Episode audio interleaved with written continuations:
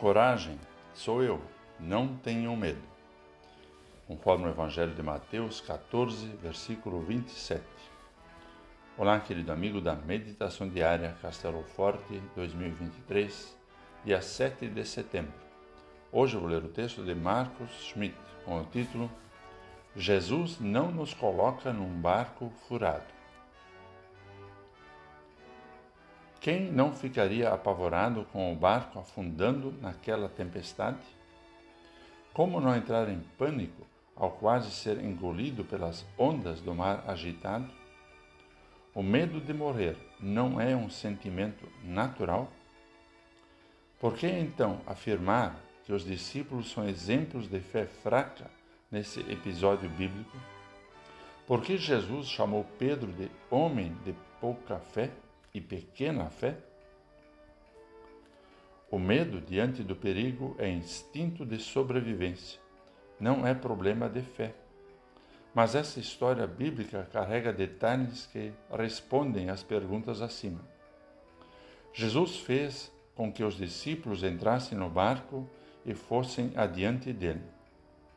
Eles deveriam crer que tudo estava sob controle.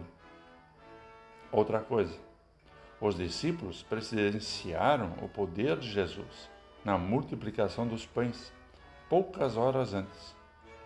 Esqueceram disso? E Pedro? Não foi o próprio Jesus quem disse: Venha? Ele afundou nas águas porque afundou na fé. Jesus não deseja que brinquemos com a vida terrena. Não ponha à prova o Senhor seu Deus ele respondeu ao diabo na sua segunda tentação. Mas quando ele ordena: entre no barco, venha, não tenha medo, a coisa muda. Não é coragem estúpida, é confiança plena naquele que verdadeiramente é o Filho de Deus. É preciso, portanto, conhecer a voz de Jesus no meio do barulho da tempestade para então obedecer às suas ordens, entrar no barco e ir adiante. Tempestades, escuridão, ondas agitadas. Tudo isso está sob os pés daquele que caminha sobre o mar e diz: Coragem, sou eu, não tenham medo. Vamos falar com Deus. Peço perdão, Senhor Jesus, por tantas vezes não confiar que sempre estás comigo, também nos momentos de perigo. Ajuda-me a ouvir a tua voz para entender o teu chamado e ter a coragem que vem do céu. Em teu nome. Amém.